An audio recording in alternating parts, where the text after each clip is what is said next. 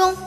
复兴号是我国自主研发的标准动车组，它实现了牵引制动网络控制系统的全面自主化，标志着我国已经全面掌握高铁核心技术。今天早上，中国铁路总公司安排复兴号在京沪高铁开展时速三百五十公里的体验运营，这意味着在降速六年后，这一速度将重新出现在高铁运营中。据新华社报道，中国铁路总公司将在九月中旬开始让京沪高铁按时速三百五十公里正式上线运营。对于这一次提速，报道中提到，在近期各项检测中，通过全面系统的科学论证和综合评估，专家一致认为京沪高铁满足三百五十公里每小时的运营要求。接下来，铁路部门将对工作人员进行培训和运营准备。在今年九月份，京沪高铁将实施新的列车运行图，届时京沪高铁将全面运行在四个半小时左右。